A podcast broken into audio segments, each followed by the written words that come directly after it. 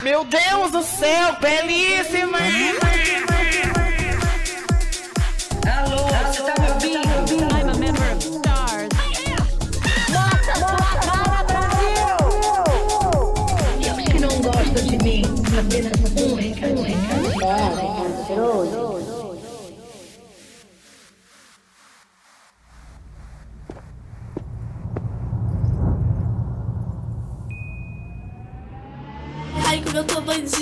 Bandida. Ai, ai, como eu tô bandida. Ai, ai, como eu tô bandida. Ai, É, você citou o CD da Pablo?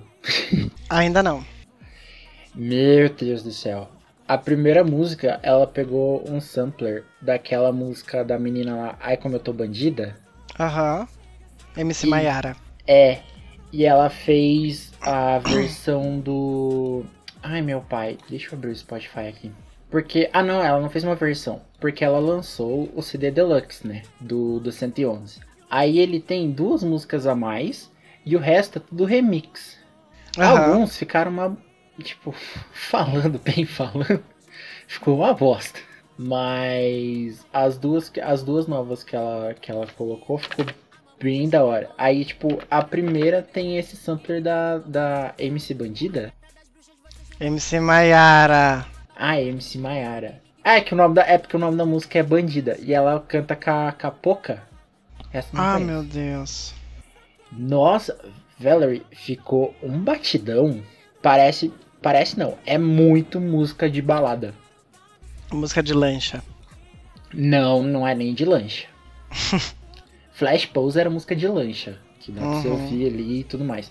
Mas a bandida, não. A bandida é. Abre o Spotify aí e escuta pra você ver um pouquinho. Aí, tipo, ela lançou. Aí todas as outras são meio que um remixinho, assim. Tinha uma que ela cantou com a, com a Ivete e ela lançou o remix da. Lovezinho. É.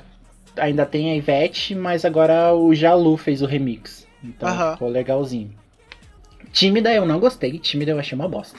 Nossa, cagou com tímida. Aí umas outras ficaram até legal, umas ficaram bem mais rápidas, então ficou bem, bem ruim assim, tipo, Gente. tá estando? Nossa. Não ficou um batidão? Nossa. Nossa. Caralho. Nossa senhora. Meu Deus. Arrepiou até os pelos da chavasca. Nossa, que música maravilhosa! E eu só ouvi um minuto. Nossa, é música pra você é, ouvir colocada de pinga na balada.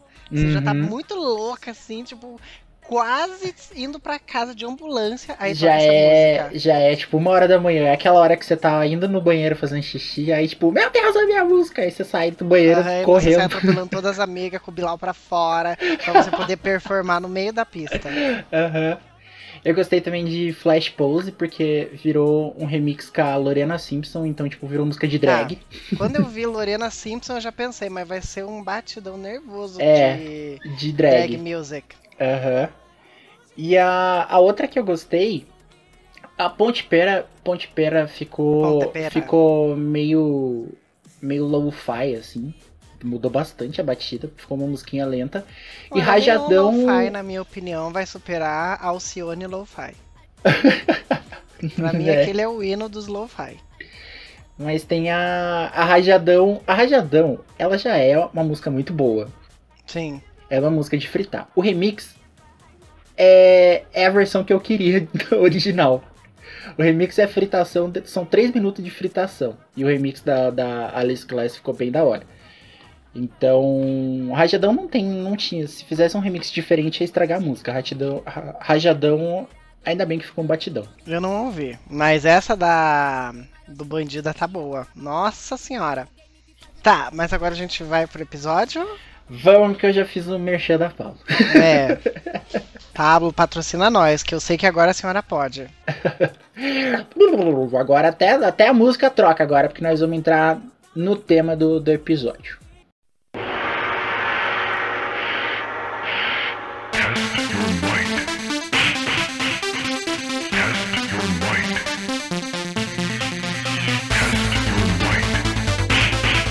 Oi, eu sou o Chris e Mortal Kombat! Nossa, a gente- a gente já começou bem. Gente, isso era muito da hora. Olá, eu sou a Valerie. E It's a me, Mario! Sejam bem-vindos a mais um episódio do Pega o Controle. E hoje nós vamos conversar sobre aqueles filmes que tinham tudo pra dar certo e viraram uma bomba enorme. A indústria do cinema sempre tentou trazer a história de grandes clássicos dos videogames pra telona, e apesar de alguns terem se dado bem nesse caminho, outros viraram uma bomba enorme. Hoje vamos discutir os filmes ruins sobre jogos depois dos recados. Olha a mensagem!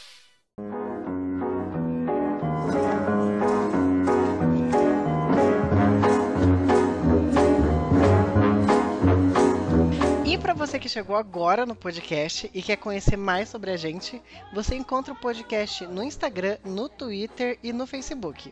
No Instagram e no Twitter você encontra a gente como Pega o Controle Underline. E no Facebook, além da página Pega o Controle, você também encontra o grupo, que também o nome é Pega o Controle. A gente é muito original, né? Ah. A gente só não colocou Pega o Controle no Twitter e no Instagram porque não, não deu, mas senão a gente ia colocar É. tudo igual. A primeira a primeira queda daquela página que tem o mesmo nome que o nosso. A primeira vez que ela cair, a gente já pega e não troca mais. Não podemos garantir que o Anonymous não vá derrubar a página. Né? Olha aí, ó. Nas redes sociais, a gente sempre está postando notícias sobre games, séries e filmes. Então, além de saber quando sair episódio novo, você ainda sai de lá informado sobre tudo o que está acontecendo no mundo geek. A Valerie é a, no- a nossa própria Maju Coutinho. Obrigado! é com você, Bonner.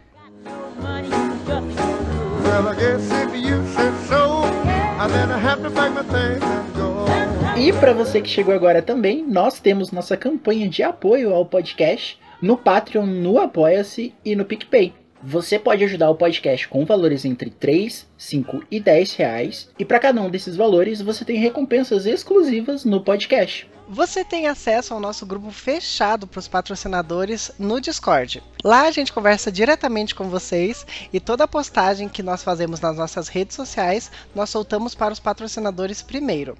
Você também pode dar sugestões de temas para a gente gravar nos nossos próximos episódios, além de poder participar em alguma das nossas gravações.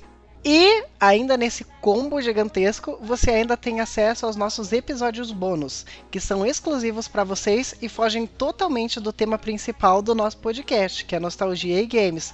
Nos nossos bônus nós falamos um pouco mais sobre a nossa vida, experiências pessoais e coisas que vão além do mundo geek. E nós temos uma nova patrocinadora. Essa patrocinadora é uma pessoa muito especial, porque ela é minha chefe. Chefe, eu te amo, querida, sério mesmo.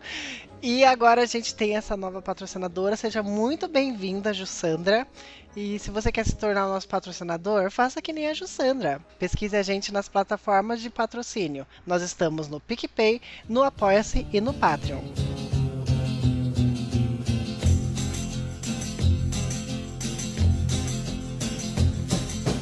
E antes da gente ir para nossa leitura de enquete, a gente tem mais um recadinho, que é que o Pega o Controle vai tirar férias final do Eu ano. adorei isso. A gente tem mais um recadinho. Que é que o.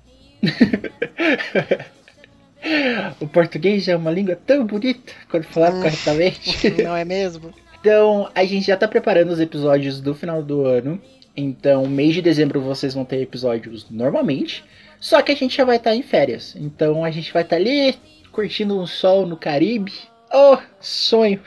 Mas a gente já avisa que o podcast vai voltar no finalzinho de janeiro. Já que a gente teve conversas internas e a Valerie não quer emendar mais um mês.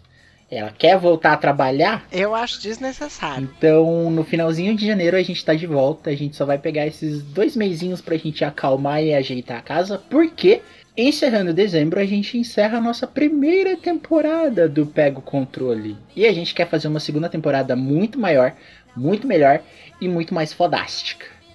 Então a gente já quer voltar 2021 com tudo novo. Se o bom Deus Shenlong deixar, a gente já voltar vacinadas do Coronga. Uhum, uhum, uhum. Tá bom.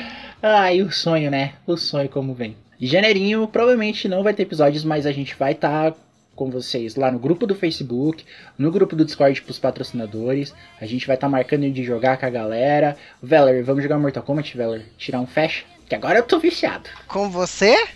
É, ué. Não. Nós. Caso você não tenha escutado o nosso episódio sobre games de luta, eu acho que a gente fez um. so- Ah, É que na verdade, assim, todo episódio que a gente tá gravando, eu sempre falo que o Christian é muito competitivo. Então, assim, se você já ouviu outros episódios, você consegue perceber o quão competitivo o Christian é. Eu não jogo Mortal Kombat com você, não. Eu não sou competitivo. As outras pessoas que não sabem perder. E isso é uma coisa que uma pessoa competitiva diria. É nada. Uma pessoa competitiva diria: bota essa bosta aí pra nós jogar de uma vez. Cara. Mas é isso, gente. E agora vamos para nossa leitura de enquete aqui no podcast. A gente soltou lá nas nossas redes sociais perguntando para vocês qual jogo foi melhor adaptado para o cinema, na sua opinião.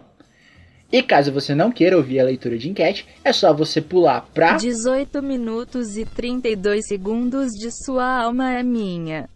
No Instagram, o Edu Lousado comentou assim: Warcraft foi meu favorito. Acho incrível como ninguém nunca lembra. KKK. Fora ele, eu amei Detetive Pikachu, Sonic e Ratchet Clank. KK na veia.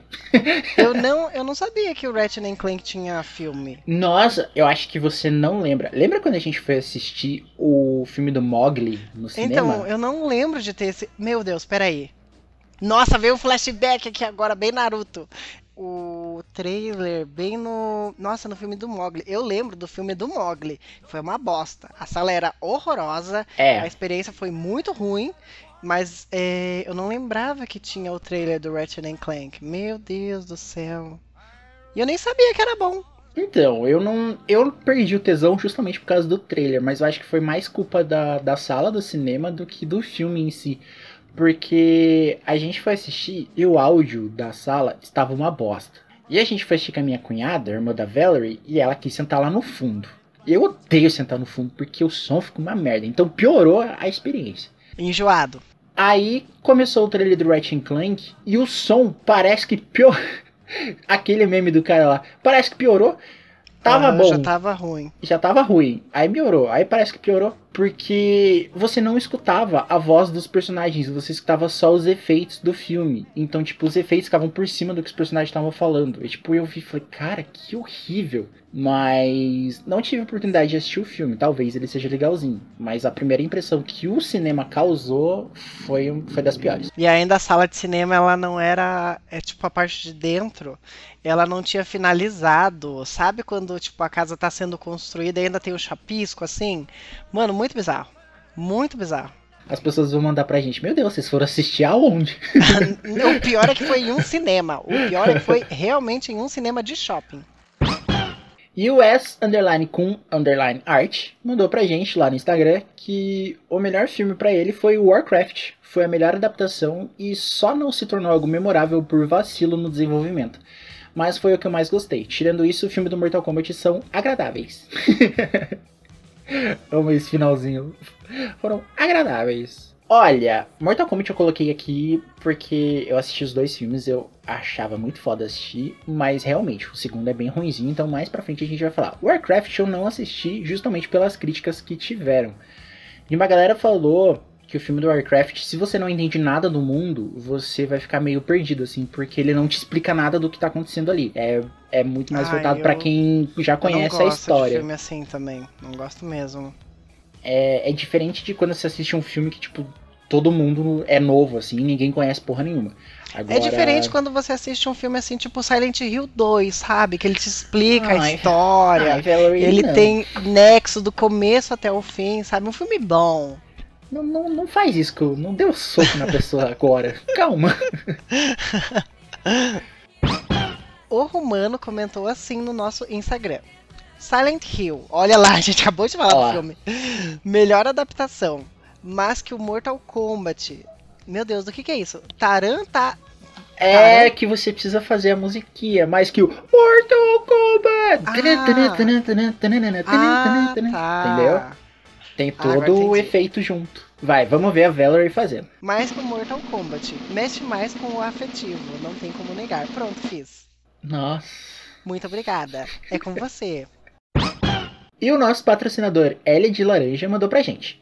Eu não assisti muitas adaptações de filme, mas uma que não ficou maravilhosa, mas ficou bem legal foi a da nova Tomb Raider. Tomb Raider, nossa, Tomb dói no ouvido das pessoas é? que falam inglês. Tomb, é Tomb Raider. É, Tomb Raider. Ai, gente. E aí, Vela? A Vela não assistiu, né, o novo? O novo, não. Eu só Eu assisti, assisti. aquele hino nacional com a Angelina Jolie, deusa maravilhosa. O novo eu assisti. O novo, ele é muito fiel ao jogo, até a metade. Hum, da metade pro final, ele fica uma porcaria. Eles tentaram criar uma história maior que o do jogo. Aí então eles colocaram personagens que não tem no jogo, principalmente. Digamos assim, puta, é um puta de um spoiler. Mas quem não viu o filme, azar, quem viu, né? Vai ter spoiler, gente. Porque nos jogos, o pai da Lara está morto. E no filme, ele está vivo. Então se fica, ué, será? Porque ela fica toda naquela trama de ir atrás dele. Até que ela encontra ele. E, tipo, é aquela coisa de. Ai, ele já está vivendo na ilha há tanto tempo. Ele não conseguiu contato, então ele já se adaptou. E meio que ele mora e vive ali. Aí ele fica, não, o cara que você que tá trabalhando, que você tá trabalhando, ele é muito perigoso, você não deve fazer isso. E fica uma coisa tipo, ai, agora ela tem o pai dela pra salvar. E quando começou essa traminha, eu fiquei, putz, já vi onde vai dar isso aqui. E o Gessé Schutzler comentou lá no nosso grupo do Face. Cara, eu consegui falar o sobrenome desse menino. Meu Deus. Meu Deus. Eu diria nenhum. Ah, Ai, Deus. Olha, mas isso seria maldade demais. Porém, Mortal Kombat me fez gostar ainda mais dos jogos por conta dos filmes. Ainda mais a série Mortal Kombat Legacy.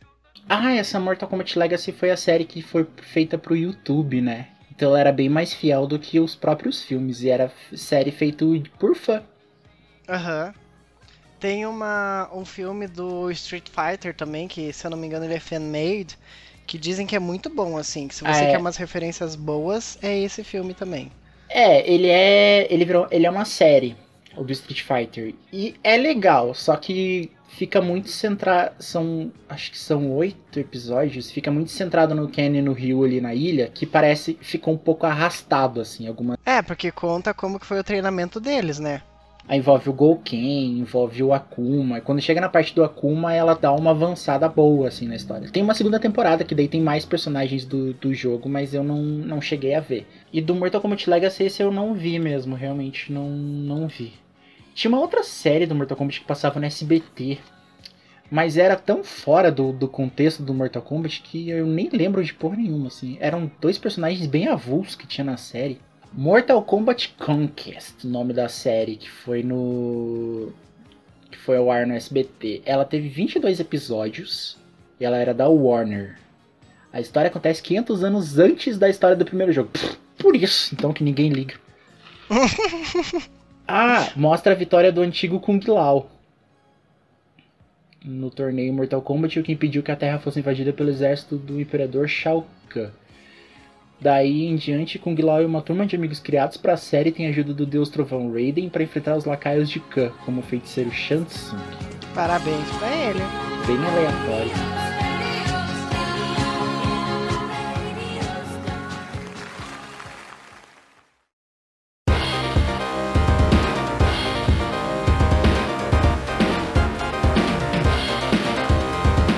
Gente começar falando dos jogos que ganharam adaptações pro cinema que ficaram meia boca, é, eu já quero começar com um gancho já pra Valerie.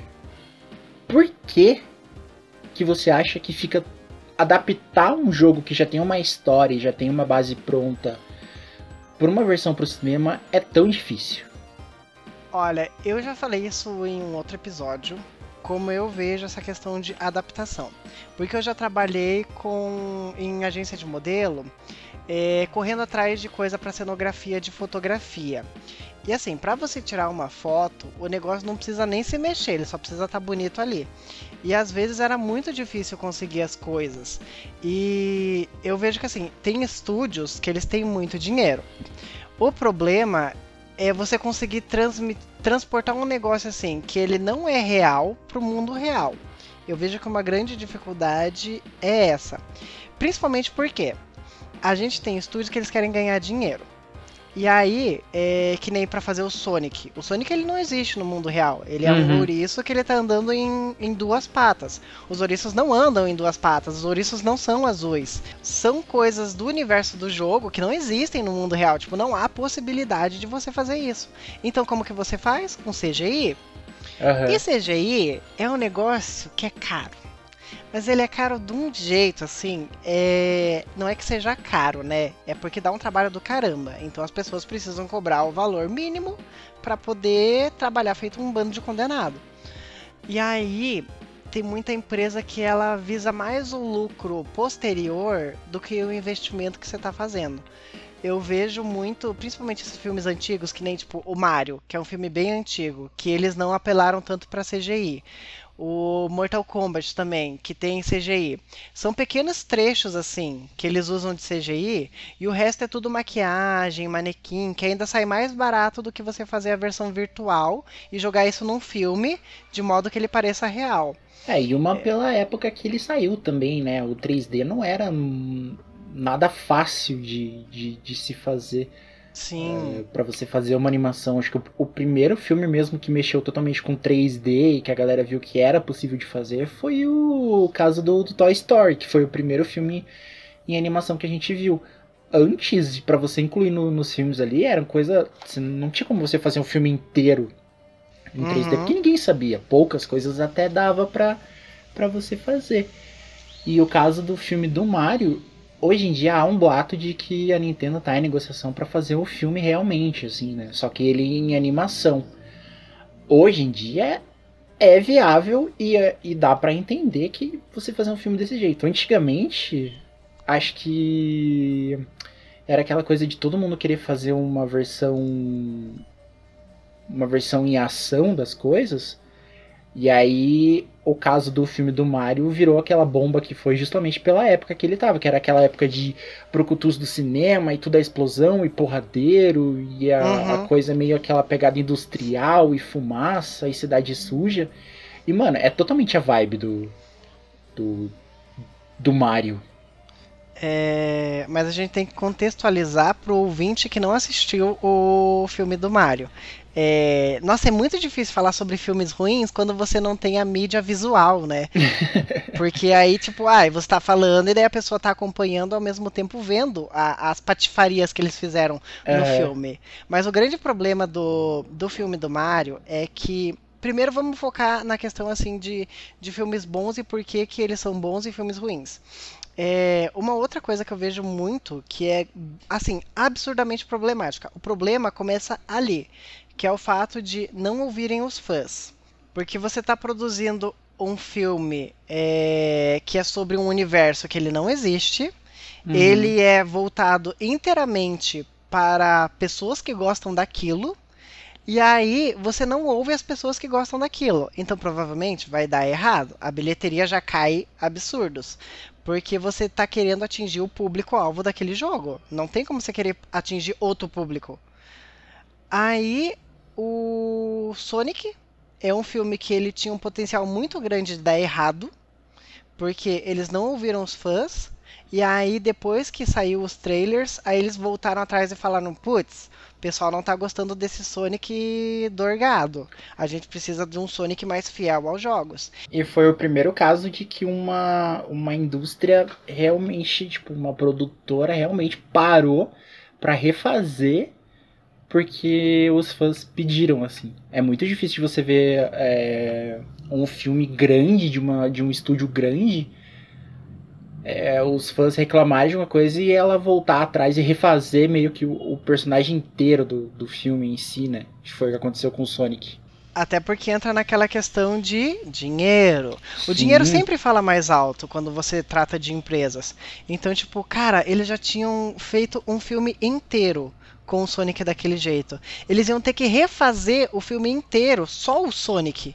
Então era mais dinheiro, não era o mesmo capital que eles tinham gasto antes, mas ainda assim era caro, porque o Sonic era feito inteiro em CGI. Ele tinha um bonequinho lá que eles contracenavam e tudo mais no momento, mas o Sonic no filme era CGI, então era Aham. caro pra fazer ele. E aí eles pararam, ouviram os fãs e falaram, cara, se a gente quer ter lucro e a gente quer um review bom, a gente precisa voltar atrás, refazer esse Sonic do começo e terminar o filme com ele fidelizado ao Sonic dos jogos. E aí, nossa, pensa num filme legal. O grande problema do filme é que o Sonic ele é muito solitário. Tipo assim, ele precisa muito uma um dó. terapeuta. Dá uma dó dele.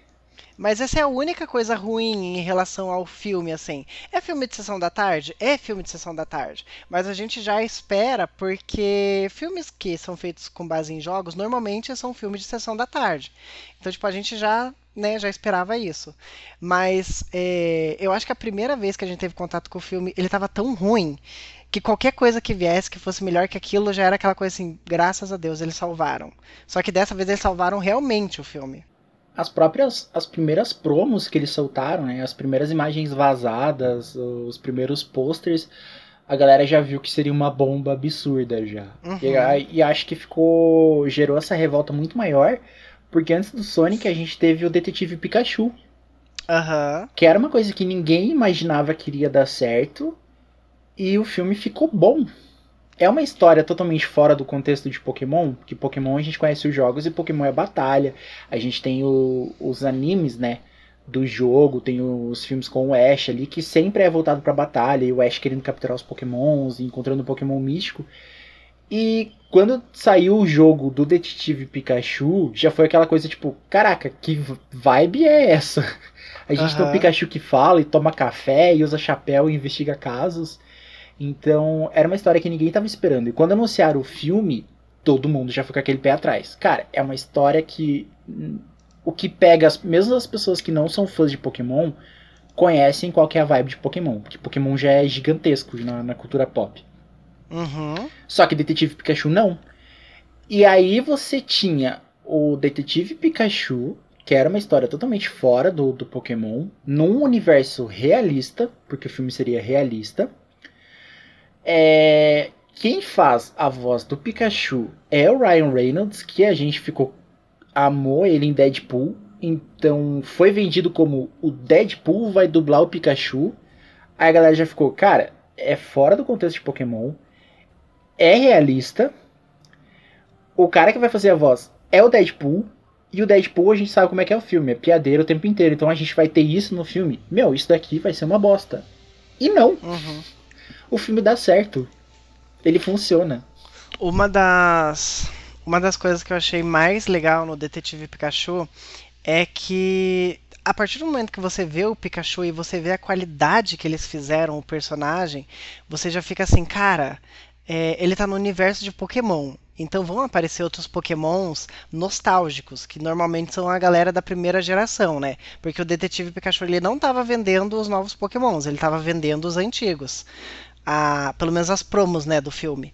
E aí você fica assim, nossa, é, quando aparecer tal Pokémon, como será que ele vai ser?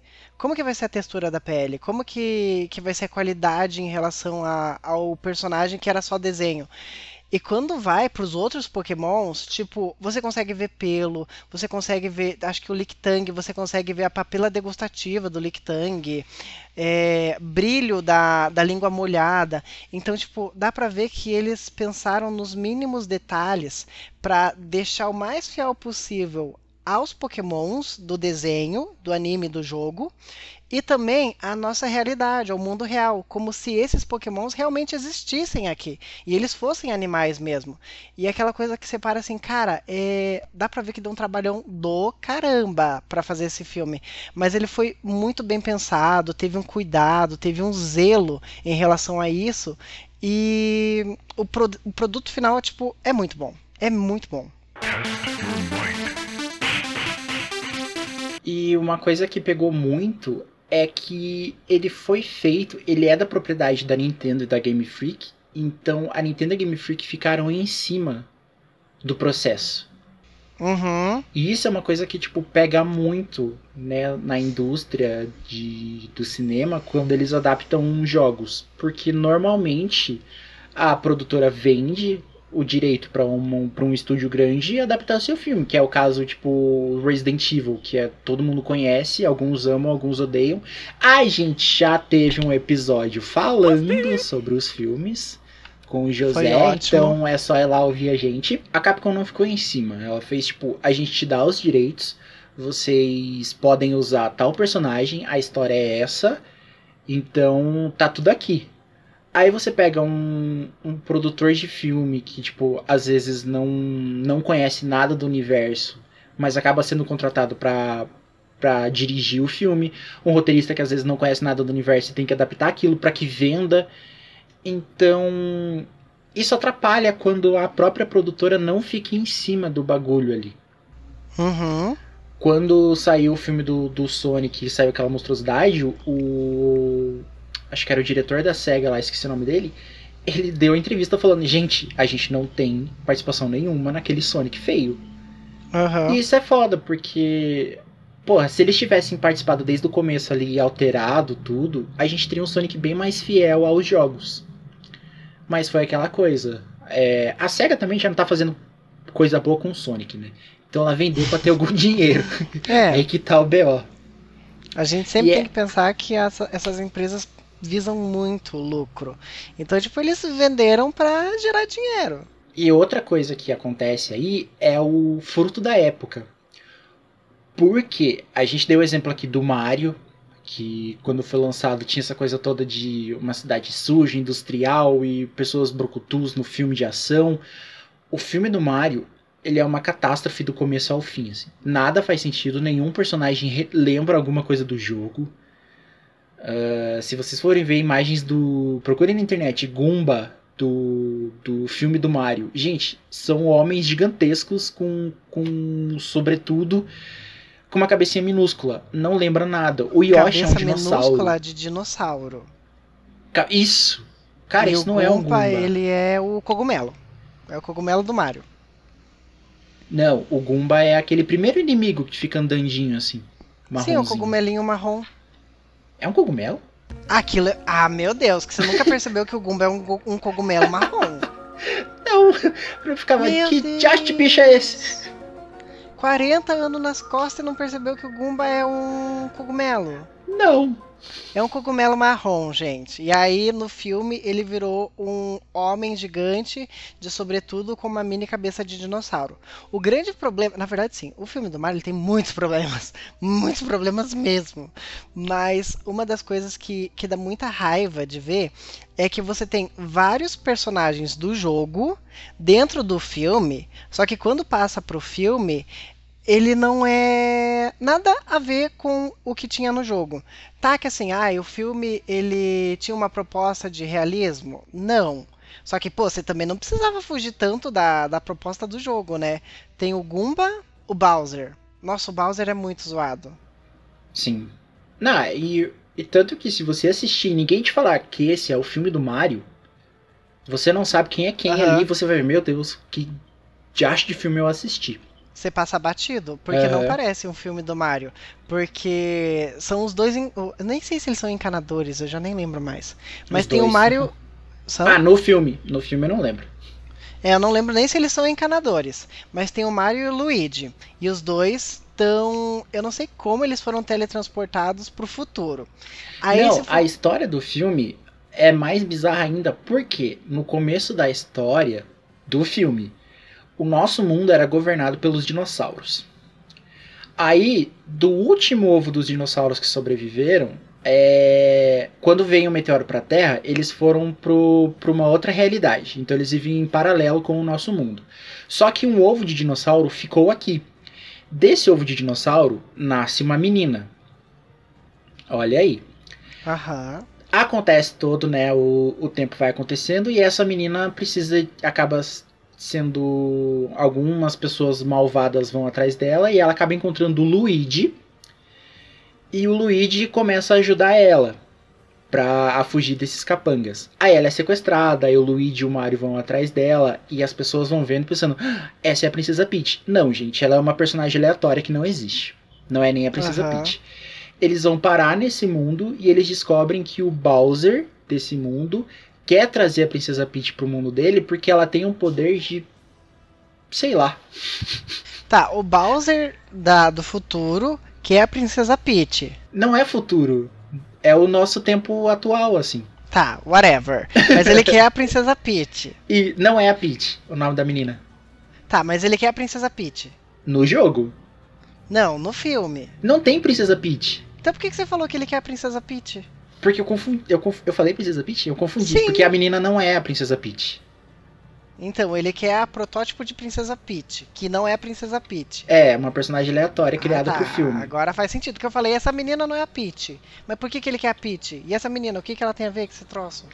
Então, aí eles descobrem que esse povo que tá lá são todos dinossauros. E ela é a última da raça e acha que o Bowser precisa ficar com ela pra eles procriarem. Sei lá, eu acho que eu inventei uma história melhor que o do filme. Nossa, olha, eu não posso garantir nada.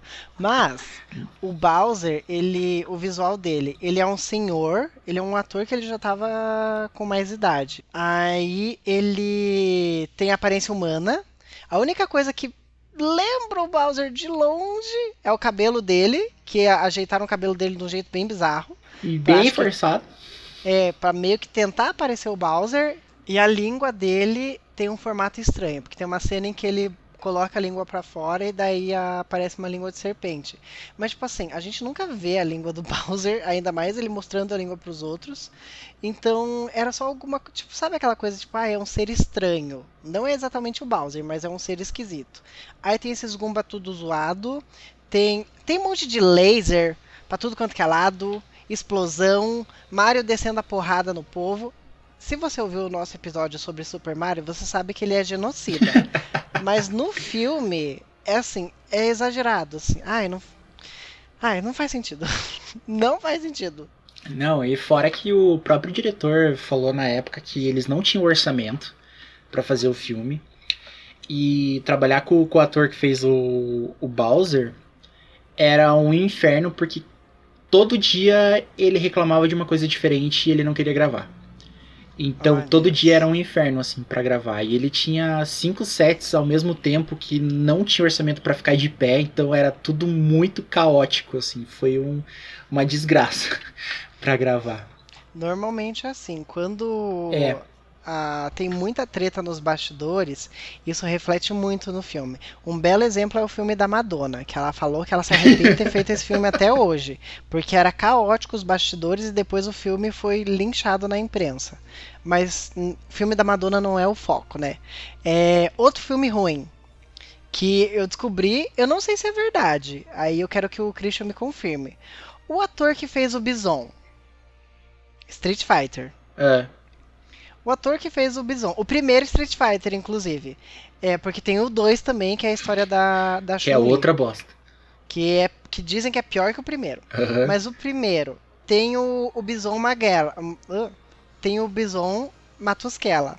É. É verdade que o ator que fez o Bison na época das gravações, ele teve uma intoxicação alimentar porque ele comeu sushi. E aí ele tinha câncer no estômago e no- quando terminou as gravações ele passou mal e morreu? É, o, o ator que fez o Bison era o Raul Julia. Mas foi assim que ele morreu? Foi, ele morreu de câncer. Eu não sei se essa é a história real, mas eu lembro que ele teve intoxicação alimentar no set e ele tinha, ele sofreu com câncer. Ele morreu pouco tempo depois, tanto que ele, ele não chegou a ver o filme a ser lançado. Ele morreu logo em seguida que terminaram as filmagens, assim. Não sei se é essa a história, mas eu sei que ele tinha câncer e da intoxicação. Não sei se foi esse o motivo dele ter morrido. Mas era o Raul Julia que a gente conhecia, a gente que cresceu ali nos 90, a gente foi ver os filmes ali em 96, 97, 98, a gente conhecia ele do Família Adams, que é o icônico filme da Família Adams, que é muito Uhum. da hora. Ele era o Gomez Adams. Sim, era um filme muito, muito da hora. E pena que ele era muito icônico no, no papel, assim, da Família Adams. Mas no, no filme do, do Street Fighter ficou devendo, porque o filme do Street Fighter, outro também que era todo cagado. A Uhum. Capcom, a Capcom tem uma, uma desgraça pra vender direito dos filmes e ela, tipo, tá pouco se lixando porque ela só quer o dinheiro. E o Street Fighter, ele teve muito problema com, com o orçamento e, e nas gravações. E um dos fatores que fez com que o filme. Não, né? Fez com que o filme fosse um fiasco somente o, o ator. Mas um dos fatores era que, como era um filme. A Capcom. A história do Street Fighter é focada no Ken e no Ryu. Só que A- você vai a vender. história do Street Fighter jogo. É. Só que você vai vender para um estúdio americano trazer essa história para um público americano. Qual que é o único personagem americano do Street Fighter? O Capitão Guile. Ou Capitão Guile, se você quer falar certo. Não tem personagem americano no Street Fighter. Eu não sei por que, que tem personagem americano no Street Fighter. Então, ele era o único, o único americano, então a gente tem que dar o foco pro americano. Quem que tava na alta na época que o filme saiu? A gente tinha o filme do Predador, a gente tinha Exterminador do Futuro, toda essa galera fazendo o filme Brucutu. E um grande ator que se destacou ali com filmes de artes marciais foi o Jean-Claude Van Damme, porque ele tinha acabado de lançar o, o Grande Dragão Branco. Aham. Então ele tava em alta é, para fazer esse tipo de filme. Aí a galera, pô, é um. Vamos. Personagem americano, vamos chamar o Jean-Claude Van Damme. O Jean-Claude Van Damme não é americano. Então, né, já tem isso também. Aí chamaram ele pra fazer o filme e tem boatos de que o Jean-Claude Van Damme trabalhou o filme todo chapado de cocaína. Meu Deus. Então era muito instável de você gravar com ele, porque ele tava cada vez mais louco que o Batman. Colocadíssima. Então, tipo, ele tava cagando pro filme. A galera que tava gravando ali também, tipo, meu, foda-se, sabe? Era uma puta galera no- novata gravando, então. Nada funcionou. Nada Não, funcionou. tem. é, agora que você falou que ele tava chapado, mas é porque provavelmente também porque foi um dos últimos filmes que ele gravou, né? Tá, ali ele começou a encerrar a carreira dele como ator. É, ele sumiu bastante de- depois disso. Ele já tava, ah, quer saber, eu vou me aposentar, que se dane. Uhum. Só que assim, a gente. Eu lembro que lá no começo dos anos 90 a gente teve o fiasco do Mario. Teve um outro filme também sobre jogos que saiu que foi uma bomba. Que eu lembro de ter visto uma vez na sessão da tarde, depois nunca mais. E eu nem sabia o que, que era. Que era. Você lembra daquele joguinho Double Dragon? Double Dragon. Teve filme também. Que Uhum. foi na mesma vibe do, do Mario. Então, tipo, tentaram deixar muito realista num mundo caótico e com a, pegada dos anos 90 ali e ficou uma bosta. Tanto que o filme sumiu de tudo quanto é lugar. E depois, o outro filme que eu vi realmente assim baseado em jogo, o primeiro que eu lembro totalmente foi o Street Fighter. Eu lembro de ver ele estreando no SBT. Não, e esse filme do Street Fighter, a gente precisa colocar uma coisa bem clara aqui. Ele só ficou famoso e gerou dinheiro para a empresa porque tinha o bendito Jean-Claude Van Damme. Van Damme. Jean- Jean-Claude Van Damme. Tinha o Van Damme lá. É, só por isso que o negócio deu, deu certo, entre aspas. Né? É um filme ruim, mas pelo menos gerou dinheiro para a empresa. Porque se não fosse isso, seria tipo o Street Fighter 2, que ninguém conhece, ninguém sabe de onde veio, ninguém é, tem interesse no filme, porque é um filme ruim com aquela atriz que ela fazia. Ah, ela trabalhou uma época na, na série do Superman. Se eu não me engano, ela era tipo uma. Do Smallville. Ela trabalhou no Smallville. Ela tinha uns traços assim, meio orientais. Eu não lembro qual personagem ela era, mas era uma das personagens principais, assim. E aí. é, Mesmo assim, ela não era tão conhecida quanto o Van Damme. No filme do Street Fighter tem a Kylie Minogue, mas a Kylie Não, Minogue é pera. conhecida. A, a, persona, a atriz que fez a Chun-Li tinha no Smallville? Sim, a atriz que fez a Chun-Li no 2. Ah, no Street 2. Fighter Ah, 2, tá. Era a atriz do Smallville. É, porque a, a, a atriz que fez a Chun-Li, eu só fui ver outra coisa dela no Agentes da Shield, que ela é uma das Que ela é personagens maravilhosa principais. no Agentes da É, Shield. aí depois eu fui pesquisar a vida dela e eu vi que ela fez Street Fighter. Deu, caraca, como assim? Aí tinha a Kylie Minogue, que é a rainha das gay. Mas gay, né? Ela não sei se era tão fã de Street Fighter assim na e, época. e como é que pode, né? Hoje em dia a Kylie Minogue tá mais bonita do que ela tá no filme. Pois é, como que né? essa mulher consegue? É vinho. Eu tenho certeza que ela toma vinho todo dia. Na época não tinha aquele conceito de é um filme de jogo, vai ser ruim. Porque a gente só tinha os mais famosos ali, era o Mario Bros e o Double Dragon, que foram uma bomba. Mas a gente tinha um voto de confiança no filme Street Fighter. Uhum. Numa que a Capcom deu boa parte do dinheiro dela ali, ela ajudou muito no orçamento pra fazer o filme. Então, mesmo ah, ela pra tendo. quem não sabe, a Capcom é a produtora do jogo. Eu acho que todo mundo sabe, amor. Hum, é que tem pessoas que não são da área e daí é bom avisar. Era. Ficou muito atrás porque as lutas eram fracas e sem sentido, coisa que a gente esperava muito do filme. Ele tinha uma história de re- resgate ali, coisa de exército e que não fazia sentido também com a proposta do jogo. Porque foi adaptado pra ser uma coisa da época, né? Aqueles filmes de Brucutu salvando o mundo, que era o que Uhum. todo mundo gostava e consumia. Então, ficou muito, muito atrás. E aí, um tempo depois, a gente teve um outro filme baseado em jogo que esse uma galera fala que é ruim, uma galera fala que é bom, mas pra mim ele tá na mesma pegada do Silent Hill ali. Quem conhece a história e tudo mais é apaixonado pelo filme, que é o Mortal Kombat. Acredita, eu lembro de ter assistido o primeiro. O primeiro eu lembro. Tanto que agora que saiu a expansão do Mortal Kombat 11, né, pro jogo, que tem o as skins com como se fossem os personagens do filme do primeiro filme. Aí eu comecei a ver o Raiden, aí vi o Johnny Cage. Daí eu falei, putz, eu não lembro muito bem do filme, mas eu já assisti. E eu lembro que é um filme bom. Que foi o, o primeiro filme do Mortal Kombat que eu assisti. E foi aquela coisa assim, nossa, que massa isso aqui, hein?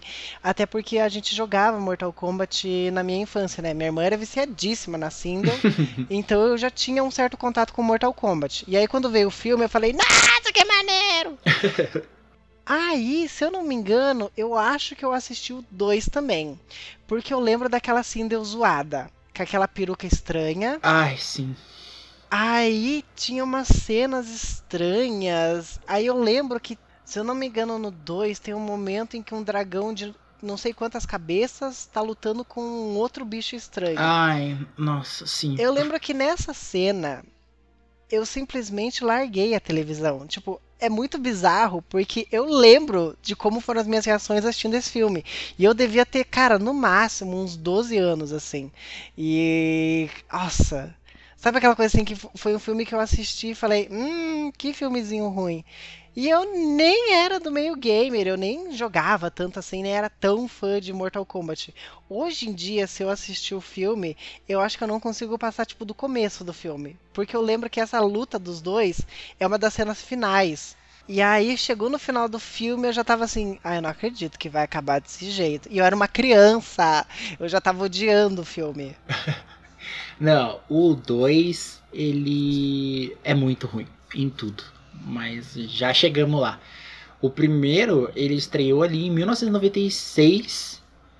No. Acho que foi 96. É, na verdade foi 95 ali. 96 ele meio que veio pra cá. Não, tá errado. O, o primeiro ele estreou ali em 1995, então tipo, foi um ano depois do, da estreia do Mortal do Street Fighter. E a galera ainda tava com aquela, tipo, pô, Street Fighter e Mortal Kombat na época tinha aquela rivalidade de, dos dois grandes jogos de luta, né? Na época. Aham. E o Mortal Kombat ele apelava muito mais pela violência do que o Street Fighter. O Street Fighter tinha aquela coisa de Kung Fu e magia, essas coisas. E o Mortal Kombat tinha a questão de magia, mas a violência pegava muito também. Esse era o grande chamariz pro, pros jogos do Mortal Kombat. E quando estreou o filme, todo mundo esperava isso. Uhum. E sabe quem que dirigiu o filme do o primeiro Mortal Kombat? Eu acho que pelo nome você não vai pegar porque você não vai se tocar. Foi o Paul Anderson. Sabe quem que é? Meu Deus, o Paul Anderson. Não Eu sabe gosto quem que muito era. dele. Nossa, ele, ele vivia aqui no bairro. É o mesmo cara que fez Resident Evil. Ah, é verdade! Eu lembro, eu lembro, eu vi isso. Sim, eu vi. Então. Nossa, verdade. Aí, só que tipo, o primeiro Mortal Kombat, ele pegou muito, porque era aquela. A gente tava muito na vibe de artista de lutas marciais, né? Então, porra, Aham. Mortal Kombat era perfeito. Ele tinha alguns atores ali que. acho que dois do elenco que eram bem, bem conhecidos era o Christopher Lambert, que fez o Uhum. papel do Raiden. Tinha a Bridget Wilson, que ela já tava fazendo alguns filmes ali também que estavam chamando bastante atenção, que ela fez a Sônia. É, teve o Robin Shaw, que é tipo, mano, ele é o Liu Kang até hoje. Todo mundo olha pra ele e, tipo, você é o Liu Kang, não adianta. E ele participou do filme do Street Fighter anos depois, olha só. Uhum. Que no filme Street Fighter ele era o Gen. Quando eu vi o bati, falei, cara, não, você é o Liu Kang, você não pode fazer isso. e ele tinha uma história que era muito mais fiel aos jogos do que o Street Fighter teve, assim. O Street Fighter tentou fazer uma coisa gigantesca, assim, dominação mundial e um vilão mega, megalomaníaco e tal. Mas o Mortal Kombat ele se manteve mais fiel. A gente tinha os personagens principais indo pra ilha onde acontecia o torneio e lá eles precisavam lutar pra vencer. Não foi uma coisa tipo, ai, vamos tentar fazer uma coisa mega foda aqui. Não. Só que o que a galera criticou muito na época é que ele virou um filme pra até 13 anos, assim. Então a violência do jogo não podia ser muito foda. Ela era uma violência mais baixa. E isso tirou. é, Não podia mostrar sangue, né? Até 13 anos ali você não pode mostrar sangue. Isso é muita hipocrisia, porque no programa do Gugu a gente vinha até teta de fora. Você ligava a televisão, tinha uma teta, uma bunda ou um bilau marcando numa cueca dentro de uma banheira. Aí vem o, o Mortal Kombat, ah, mas não pode ter sangue. Mas as tetas no programa do Gugu tá ótimo. né? Mas isso ainda era muito foda, porque se você tivesse violência em alguns filmes, assim, a- as suas vendas no, no cinema eram baixas. E uma porque a galera via como jogo de videogame, né? Então, tipo, vamos tentar atrair mais crianças do que do que adultos pro, pros filmes. E o primeiro, gente, ele é muito. Assim, não é perfeito. Mas ele é muito bom, porque ele é bem fiel à história. As lutas são bem coreografadas, é bem legal. Tem os personagens icônicos que tinham na época. Acho que ali na época do filme, acho que só tinha saído até o Mortal Kombat 2. Então a gente não tinha o que tem no Mortal Kombat hoje, que é uma porrada de personagens. Apareceu os personagens principais, que era o Raiden, a Sonya, o Johnny Cage, o Liu Kang, o Kano aparece, o Shang Tsung, o Goro, que é muito da hora o Goro do, do filme. É, o Goro do filme ficou bem feito. O Scorpion e o Sub-Zero aparecem ali. Acho que o Reptile aparece, se eu não me engano, ele aparece no primeiro. ou Ele aparece no segundo. primeiro. No primeiro. É, por um Então, trecho bem curto. É muito legal, assim. As lutas eram bem da hora, eram bem coreografadas. Os efeitos especiais, assim, por mais que hoje em dia a gente vê que são bem fraquinhos, na época eram bem usados. E ele era bom. Não teve notas bem altas, assim, no Metacritic e tudo mais, mas ele vendeu o suficiente, porque, tipo, cara, o filme teve um orçamento de 18 milhões. Hoje em dia é nada para as Aham. produções atuais. E ele vendeu 122 milhões. Então. Cagamos pra notas quando a gente vende tudo isso. Teve um filme das listas de ruins que ele gerou um prejuízo de 20 milhões pra produtora. O problema é lembrar Não qual que foi o qual que bendito é. do filme. Eu acho que foi o do Dá uma Mario. olhadinha aí. Eu O do tenho Mario quase certeza um que- grande, um grande fiasco. Não duvido Eu tenho muito, quase não. certeza de que foi o, o filme do Mario. Mas é, você tava falando da, da caracterização do Goro. Meu, no segundo filme tem o Motaro. Que o Motaro, ele também no jogo, ele é um dos chefes. Que ele tem um corpo de cavalo com um corpo de homem. É, ele é tipo. Ele é um centauro, né? É, ele é o Centauro. E no o Goro, ele também é um chefão do Mortal Kombat o jogo, e ele é um cara assim, ele não é um cara, não dá nem pra você descrever, mas é um, um ser diferente com quatro braços. E assim, um centauro, a gente tem várias referências em vários livros, né? Porque ilustração de centauro, se você joga no Google, você acha fácil fácil. O Goro, a gente não sabe nem o que é aquilo. Não dá nem pra você falar. É, é isso aqui, sei lá, é, é um pombo. Joga pombo aí no Google, que você acha? Achou o pombo? É, Isso é o o- Goro. O Goro é um cara grande com quatro braços. Não, não é um cara, porque ele não tem Não, ele é, humano. ele é uma das raças do, do Mortal Kombat, né? Sim, Lá então. no, no jogo, ele era meio que o, o príncipe do. Puta, qual que é a raça dele? Tá, mas o foco é. O Goro, você não sabe o que, que ele é. Ele é uma coisa muito diferente. Então, é, você só tem a referência do jogo. Então, é um personagem que, que ele foi criado dentro do jogo e você não tem outras referências. Já o Motaro, cara, Centauro você encontra internet, livro, filme, tem tudo quanto que é canto. Uhum. Mas a caracterização do centauro ficou tão ruim, mas tão ruim, mas tão ruim, que parece que assim, eles falaram, alguém lembra o que que é um centauro? Aí as pessoas falaram, eu acho que é isso aqui. Aí eles fizeram uma ilustração na hora e mandaram pra galera do CGI, falaram, ó, você vai fazer isso aqui. Nossa, e aí a foi que Valerie, foi pro filme. a Valerie detona, porque ele tava parecido com. Não totalmente, mas ele Ah, não. lembrava do jogo. Não, coloca o Motaro e o Goro um do lado do outro. Os É, dois o- numa rodovia a 100 km por hora. O Goro fica muito mais legal. E o, o, o mais da hora é que o Goro, ele era animatronic no filme. Imagina! Então, era muito mais arcaico do que o Motaro, que uma, uma boa parte do Motaro ali foi animação. E o orçamento do primeiro filme era bem menor do que no segundo. No segundo, eles zoaram legal o barraco.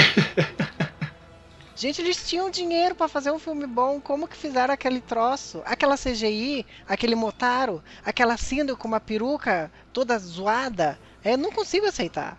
É, o segundo filme do, do Mortal Kombat, ele se chamava Mortal Kombat Aniquilação. Ele estreou ali em 1997. E ele já não tinha mais o Paul Anderson como diretor. Ele, o diretor do segundo era o John Leonetti, que... Pelo que eu pesquisei aqui, vamos ver o que, que ele fez. Cara, ele só dirigiu sequências que é uma bosta. Mas Uau. assim, ele era... O filme não, ficou uma sequência bem abaixo do esperado. Tanto que a gente sofreu muito porque os, os personagens principais do primeiro, os atores, eles não voltaram pra fazer a segunda a sequência. Então, tipo, isso já perde muito no filme. A gente só teve o Robin Shaw, que voltou como Liu Kang. Todos os outros atores mudaram. A gente. O, o único que. Eu lembro de uma, de uma história que a atriz da, da Sônia, a Bridget Wilson, quando ela viu o roteiro, ela pulou fora. Ela não quis participar. O ator que fez o Johnny Cage, ele só aceitou participar do filme se o personagem dele morresse. Nossa. Tanto que, tanto que eles matam o Johnny Cage no começo do filme. Justamente pra ele só participar ali. O Raiden mudou e virou um outro ator que ficou muito fraquinho. É, a história e a caracterização dos personagens ficou muito fraca. Eles tentaram socar tanto fanservice no filme, tanto personagem, porque daí acho que já tinha saído no Mortal Kombat 3. No Mortal Kombat 3 tinha muito mais personagens ali do que no Uhum. 1 e no 2. Então, muita galera apareceu ali muito avulsa. E eles abusaram muito do de CGI.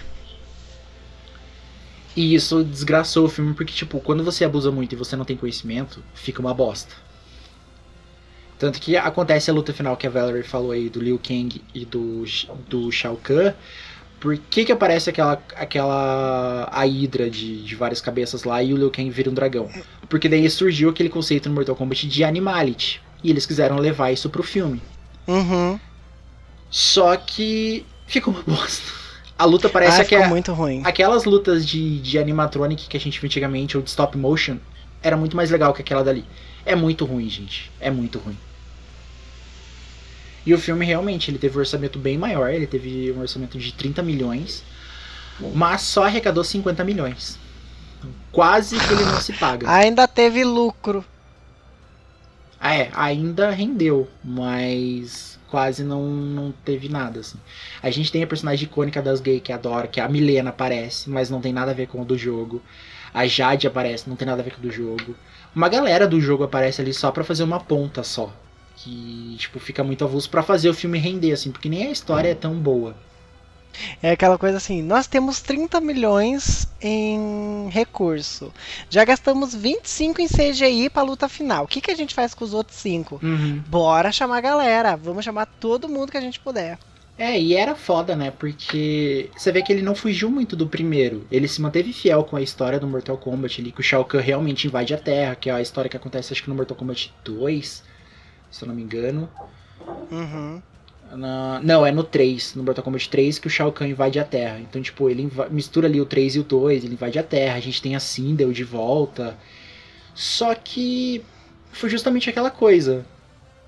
É, Vamos agradar o, o fã da galera. do- Vamos tentar agradar os fãs que jogam ali, vamos trazer todos os personagens ali pra encher linguiça, porque não tinha história pra fazer. E aí virou uma bomba. Ficou muito ruim que eles tinham um plano pra fazer um terceiro filme e cancelaram, Graças a Deus, né? né? Ainda bem. Nossa, vamos pro Silent Hill que daí a gente finaliza.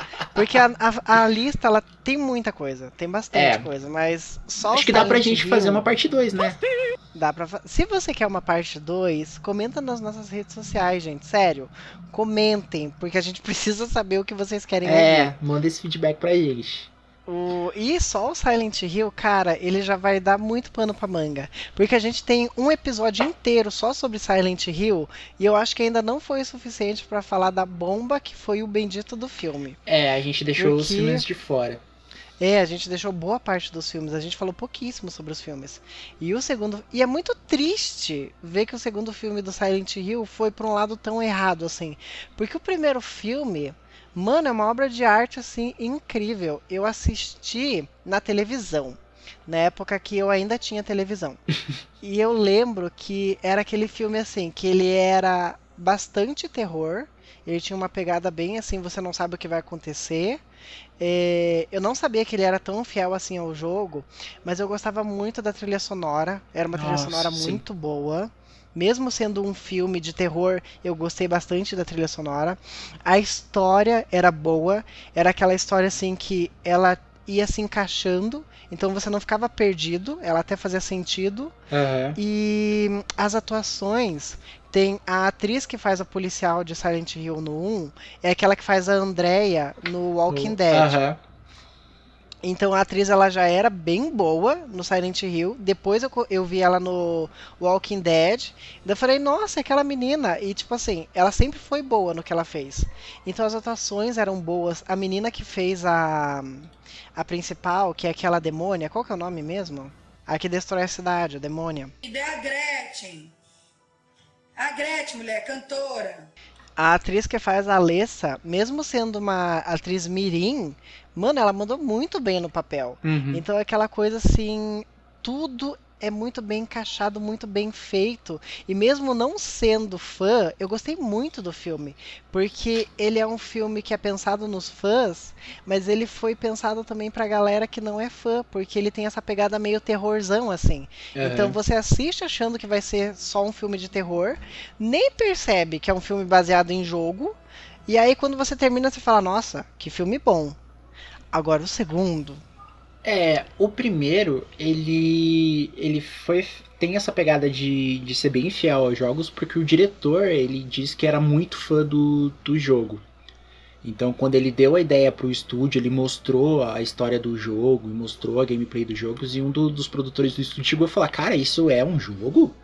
Tem muito cara Aham. de filme, porque a história do Silent Hill, ela é muito bem trabalhada no primeiro. A história do primeiro é muito boa. Então, E você concorda comigo que é aquela coisa assim que é um filme que se você assistir e não saber que existe Silent Hill, você acha que ele é uma franquia de- só de filmes? Sim, bonita. então, em partes. Hum, Porque é aí que entra.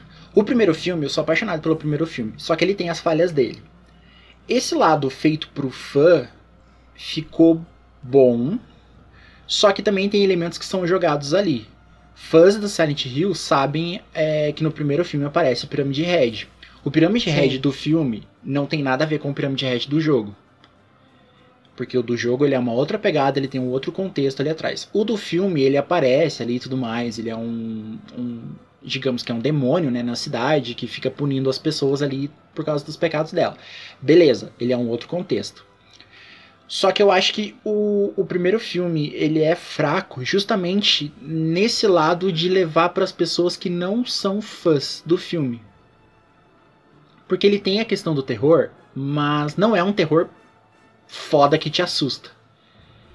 Ele é aquela Uhum. coisa de te deixar desconfortável. Muitas coisas não são explicadas pra quem não entende os jogos. A questão do Pyramid Head ali, quem que é aquele bicho, a questão que aconteceu na cidade ali é, é superficialmente explicada. Pra galera que gosta dos jogos e sabe a história dos jogos, Silent Hill filme, ele é muito foda. Mas pra quem não tem essa pegada, tipo, eu não sei a história do filme, é, pode achar ele um filme um filme médio. Tá, não. O que você disse, ai, pra quem tem essa pegada, eu não sei a história do filme, o filme não é bom. Assim, como eu vejo, o filme, ele é muito bom sim, porque ele não explica exatamente cada monstro. Isso é uma coisa que, na verdade, sim, eles até poderiam explorar em outros filmes, que seria bem legal. Fizeram no 2 Mas- ficou uma bosta. Calma. Mas é, ele explica o contexto geral. Uhum. Porque é o primeiro filme. Então é aquela coisa assim, não dá pra você, que nem nos filmes de terror normalmente, você tem só um vilão, que é quem vai sair perseguir e matando todo mundo. Então, Aham. é, o primeiro filme ele tem a função de assustar e apresentar o personagem pra você. Então você vê que aquilo ali é uma ameaça, você começa a entender que aquilo ali é perigoso, mas você não sabe exatamente a história da total por trás, né? Que nem no Olhos Famintos. Olhos Famintos é um ótimo exemplo. Você sabe que aquilo ali ele volta de tanto em tanto tempo. 27, Mas você não 27 sabe- anos. É, mas você não sabe exatamente o que, que é aquilo e por que, que ele volta e de onde aquilo veio. Mas você sabe que aquilo é uma ameaça. Então no primeiro filme explica muito bem a história da. Qual que é o nome da menina? Da Cheryl e da Alessa. Isso, da Alessa. Explica muito bem a história da Alessa, que é o que causa todo o caos dentro do Silent Hill. Então você não precisa saber a história do Pyramid Head, você precisa saber a história da fonte do Pyramid Head. E nos próximos filmes a gente pode explorar melhor os outros universos. É, o Pyramid Head, as manequins, as enfermeiras. Então eu acho que assim, é, para a proposta de primeiro filme, ele é muito bom ele fez bastante fanservice. Eu não acho que fosse necessário explicar, tipo, a história do Pyramid Head é, e tudo mais, porque é o primeiro. É aquela coisa assim, gente, a gente precisa apresentar um universo inteiro pra vocês e explicar a história do porquê que esse universo tá existindo aqui. É, então acho que na minha visão de, de fã, ele tem essa, as falhas justamente por ele levar para um público que não conhece. Aí o da Valerie já é os olhos de quem não conhece, então tipo, pra ela ficou bom. Mas então tem isso. Agora, quando resolveram lançar o 2, aí nem fã e nem a galera que, que não conhece gostou. É isso. O 2 ele Nossa, pegou ele é muito perdido. ele pegou aquela época que tudo era 3D. Então a gente precisa Aham. fazer um filme 3D porque vai vender. Aí anunciaram Silent Hill 3D. A gente já tava começando a olhar pro 3D com olhos tipo, putz, é só mais um filme pra ficar caro pra ver no cinema. Não, e eu fiquei putaça da cara, porque nessa época que era tipo, tudo precisa ser 3D, é, saiu um Dia dos Namorados Macabro. Uhum. E ele era 3D. Aí tinha também o Massacre da Serra, Eletra, é, é, da Serra Elétrica 3D. Aí tinha o Silent Hill 3D. Quando eu vi a- o anúncio do Dia dos Namorados Macabro, que era 3D, no anúncio o cara saía com a picareta e acertava o povo na plateia. Era aquela coisa assim, meu Deus, eu vou morrer enquanto assisto o filme. Tanto que eu era criança, eu até fiquei preocupado. Falei assim, meu Deus, será que sai vivo da sessão? Não pode morrer? Não é perigoso? Você falou do 3D agora e, meu Deus, lembra a visão que a gente tinha do 3D no cinema? Cara, ele vai esfaquear a galera. Parece que ele tá te esfaqueando na plateia e, tipo, não é, não é nada disso, só pra deixar o filme caro. E era exatamente essa a forma como eles vendiam o 3D, que era tipo, é, o Pirâmide Red vai aparecer, ele vai matar todo mundo na plateia. Você tem que ter cuidado, porque se ele rodar a, a faca lá no- na horizontal, você tem que abaixar a cabeça. Então era aquela coisa assim, meu Deus, o 3D é muito maneiro. Você chegava no, no cinema, tipo assim, era um negócio com relevo. Porque o negócio não saía da tela, ele só tinha É. um certo relevo ali. Não. E o, o Silent Hill, ele pegou exatamente essa vibe, assim, de as coisas vão pular pra fora da tela, é, 3D é mais caro, então ele gera mais renda também pra quem tá produzindo. A gente precisa vender um filme que ele já deu muito certo na primeira vez. E aí foi que eles fizeram uma grande de uma birosca com o bendito do filme. É, o Silent Hill 2, ele pega bem a trama do terceiro filme. Que é meio que pra continuar a história do primeiro. Porque o terceiro, o terceiro Silent Hill, é- a personagem principal que você joga é a. No primeiro jogo é a Cheryl, que é filha do, do Harry, que ele vai procurar ela. E no terceiro você controla a Cheryl crescida. Aham. Então a trama é meio que tem uma outra. Ela cresceu com uma outra criança no orfanato lá. Pra, que ia servir de ritual.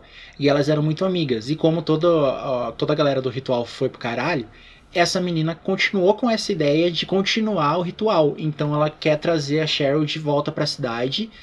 Porque no final do primeiro jogo você sai com a Cheryl e o demônio tá dentro dela. Então essa mulher sabe que se ela trouxer o demônio de volta pra cidade, o ritual se completa. Essa também é a proposta do filme. Então ele é até fiel.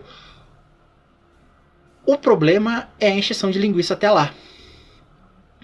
Porque eles colocaram um personagem a mais, que pra mim foi o que estragou mais ainda o filme, que é o personagem do Kit Harington, que é o nosso Jon Snow do Guerra dos Tronos. Uhum. Que ele não tem nos jogos, e ele serve como um interesse romântico da menina. E como a galera queria abusar muito do efeito 3D, todos os bichos eram 3D e isso era muito forçado, porque é uma coisa que aconteceu com o filme do Motoqueiro Fantasma, o segundo, quando virou 3D, que a todo momento tinha que ter alguma coisa pro bicho ir pra tela querer agarrar o público. E isso é muito forçado, é muito ruim.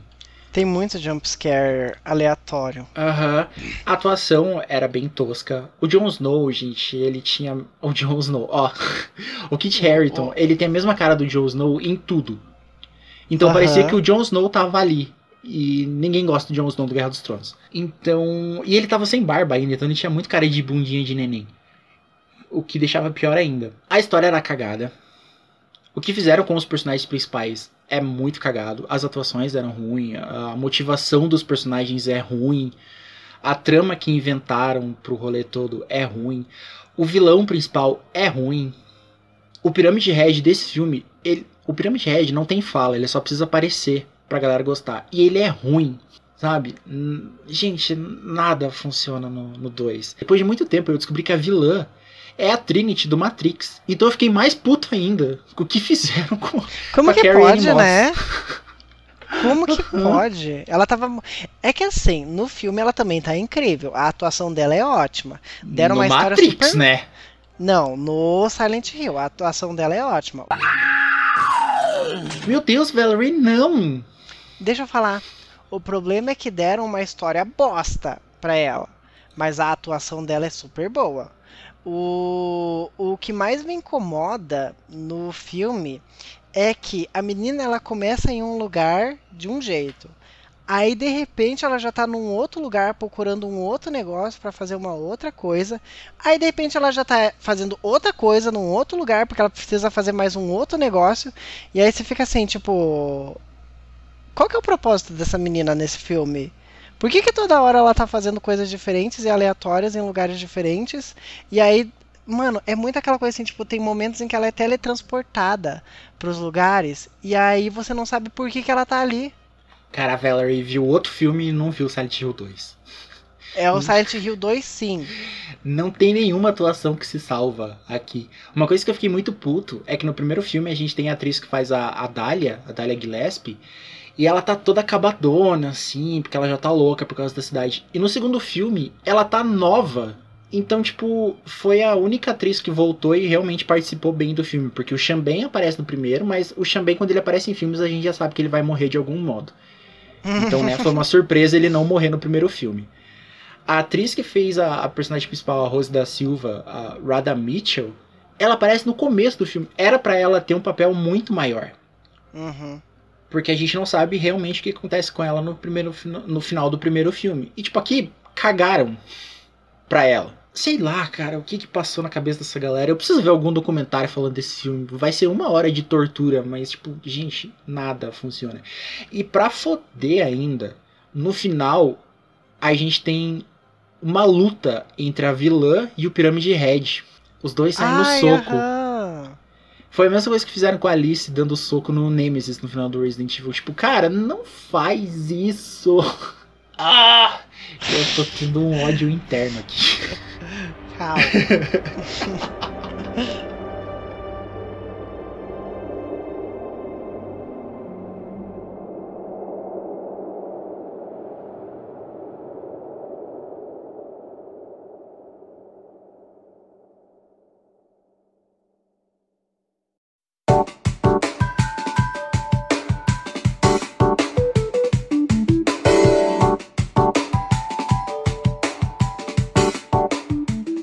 Mas é, gente, a gente já tá encerrando porque a gente já tá aqui há duas horas. Ainda ficou muito filme pra gente falar. Tommy Rider a gente não falou. Que a gente tem pra falar. Que pra gente, eu não tenho nada pra falar, eu só posso enaltecer. Não sei o que, que você tá reclamando. Ah, eu não gosto do segundo filme. O primeiro até vai, mas o segundo filme caga demais, assim. Isso aí é opinião sua, né? Mas, Valerie, pra encerrar, tem recomendação essa semana pra galera? Joguem Genshin Impact. Nossa senhora, que jogo bom. Valerie começou, tá toda empolgada ali no Genshin Impact. Eu agora tirei minha carteira de motorista no Genshin Impact, já que na vida real é caro pra cacete. Lá Né? eu tenho carteira de motorista. Tô pagando até uma hoje. amiga que me acompanha lá. Deixa eu ver, eu solto magia, sou muito bonita, com uma roupa maravilhosa. Genshin Impact é muito melhor que a vida real. E essa semana, galera, tem recomendação pra mandar que é Mortal Kombat 11. Não me vem nada na cabeça pra recomendar, além de Mortal Kombat, porque é o que eu tô jogando desde que ele entrou em promoção na Steam. Peguei ele. É o que você tá vivendo. É o que eu tô vivendo no momento. E, gente, a história é boa, a dublagem é boa, os personagens, os gráficos, a mecânica de luta é muito foda. Tipo, esse Mortal Kombat definitivo é o melhor Mortal Kombat de todos, assim. Os antigos eu não. A galera pode falar, ah, os antigos e tudo mais, nostalgia. Falar, não, gente, o antigo é ruim pra caramba. Esse Mortal Kombat novo é muito foda, é muito bom. Então, tipo, vão jogar. Tentem pegar ele agora que tá em promoção na Steam. Não sei se até sair esse episódio ainda tá em promoção na Steam. Mas quem segue a gente nas redes sociais já viu que a gente mencionou ele ali. E ele tá concorrendo na TGA, The Game Awards, desse ano como melhor jogo de luta. Genshin Impact também tá concorrendo como melhor jogo mobile. Por incrível que pareça, mobile. Pois é, e ele não é só mobile, né? Ele tem um monte de plataforma. E é grátis. Aham. Free. Então, são dois puta jogão que você pode baixar aí pra jogar. Que vai te garantir horas. Se você gosta de luta, vai pro Mortal Kombat. Se você gosta de RPG e exploração, vai pro Genshin, que são bem da hora. E vamos encerrando, né, Valerie? Sim, eu tô com fome. Dois.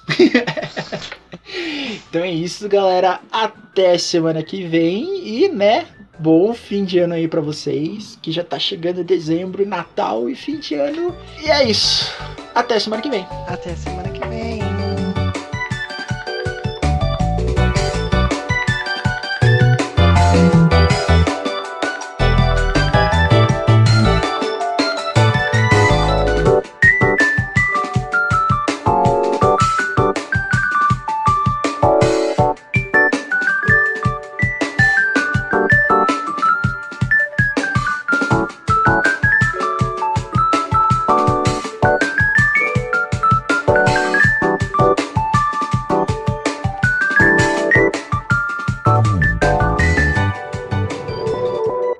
Podcast faz parte do movimento LGBT Podcasters. Conheça outros podcasts através da hashtag LGBT Podcasters ou do site www.lgbtpodcasters.com.br.